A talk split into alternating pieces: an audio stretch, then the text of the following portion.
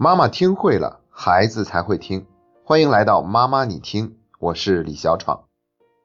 马上就要到暑假了，过完暑假以后，又将有一大波孩子从幼儿园升入小学一年级。那现在流行一个概念，就是把幼儿园到小学之间的这个假期称之为幼小衔接期。对于孩子们来说，这是一个环境上非常明显的改变。所以很多的家长对于幼小衔接期都特别的重视，再加上我们中国格外流行不要让孩子输在起跑线上这样的理念，所以呢，幼小衔接班就应运而生了。我知道现在有很多的幼小衔接班不仅仅是在暑假开设，而是在暑假之前就已经开设了。相当一部分家长都会选择让孩子提前离开幼儿园大班，先去上幼小衔接班，哪怕因此要花费一笔不菲的学费，他们也心甘情愿。他们想用这样的方式，期待孩子九月一号进入小学的时候，已经比其他孩子积累了一部分优势。我们今天的节目呢，就来好好的聊一下，到底要不要让孩子上幼小衔接班呢？说到这里啊，我不由得想起来前两天的一个经历，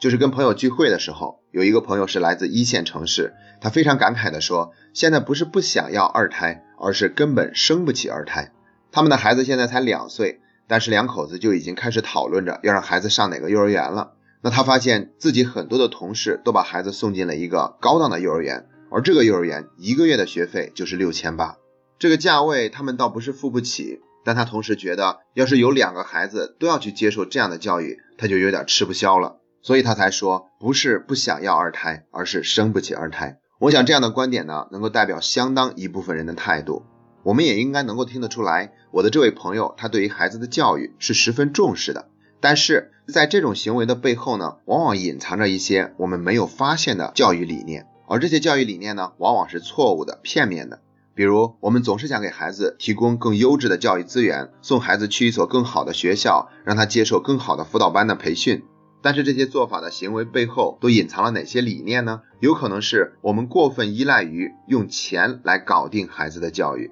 还有可能是我们过分依赖于学校和培训机构对于孩子教育的支持，而忽略了家庭教育对孩子成长的影响力。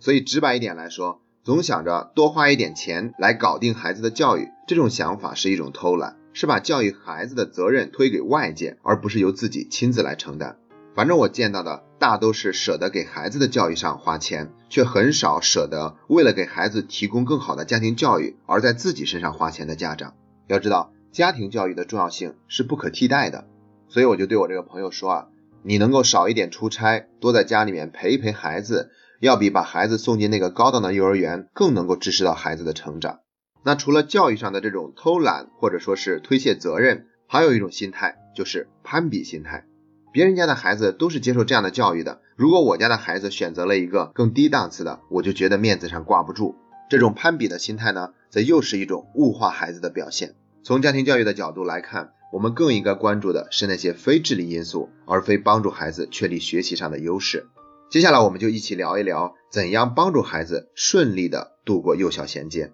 今天的建议，我们一共分成三个部分。第一部分就是心情的培养，也就是说，我们要让孩子对于读小学产生一份好奇心，他会多了一份向往，而且是十分感兴趣的，有一份积极的心态。在这个过程中，我们要打消孩子对于读小学的顾虑，消除孩子对于新的陌生环境的那份恐惧和忐忑。所以，我们要带着孩子去了解小学，并准备好回答孩子关于小学的任何问题。我们也可以主动的讲一讲自己上小学的时候有哪些有趣的事情，还可以讲一讲家里的哥哥姐姐在刚刚读小学的时候都有哪些趣事儿。然后，我们可以抽一个时间，带着孩子去参观一下他即将读的那所小学。给他介绍一下哪里是教室，哪里是老师的办公室，哪里是厕所，哪里是操场。在这所小学里面，你都会做些什么？你都可以学到哪些新的知识和科目？小学又跟幼儿园又有什么不同？然后我们还可以跟孩子一起去准备新的书包和玩具。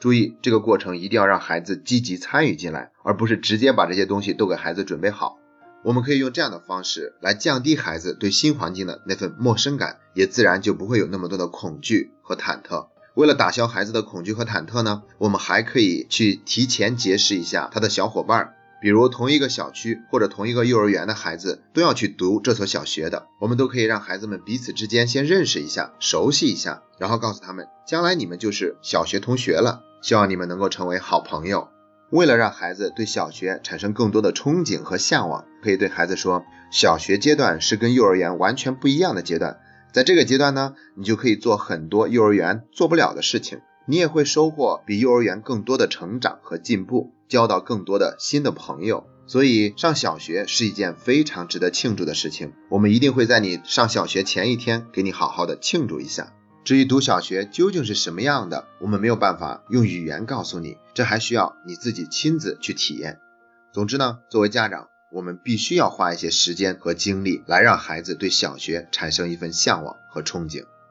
这是第一条建议。第二条建议就是能力的培养，千万不要小看了能力的培养。有的时候，孩子的自理能力会影响他在一个新环境的适应水平。比如说，他系鞋带的能力、整理书包的能力。因为我知道，有的孩子因为在学校里面不系鞋带而产生了一种非常大的沮丧感。他会发现别的孩子都能做到，但自己做不到，于是开始对上学产生排斥。而且呢，新的环境里面也更容易做出改变。所以呢，我们可以借助孩子上小学的这个契机，锻炼他更多的自理的能力，学会放手，什么事情都让孩子自己去尝试一下，教会他自己去做。除了自理能力，还有人际交往的能力、语言表达的能力、自我约束的能力、时间管理的能力，我们都可以借助幼小衔接的这个时间，让孩子在这些方面有所提升，这样就会对孩子进入新的环境有一个很大的帮助。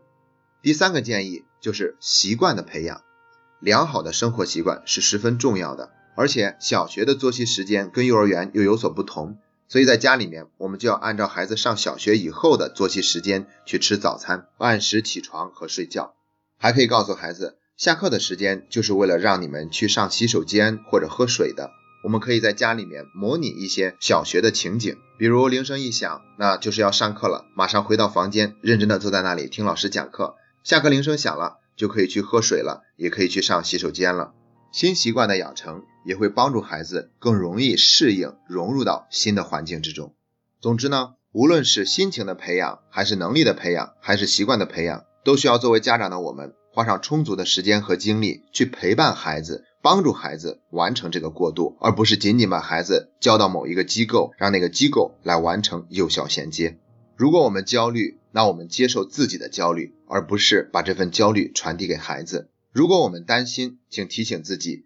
担心是一种诅咒的力量。如果我们发现自己是想偷懒或者推卸责任，请提醒自己，父母才是孩子的第一任老师。只要我们能够保有一份平和正向的心态，那么无论我们做些什么，都能够给孩子带来一份积极的影响，也会帮助孩子更好的顺利完成幼小衔接。今天的节目就到这里，这是妈妈你听陪你走过的第一百一十六天。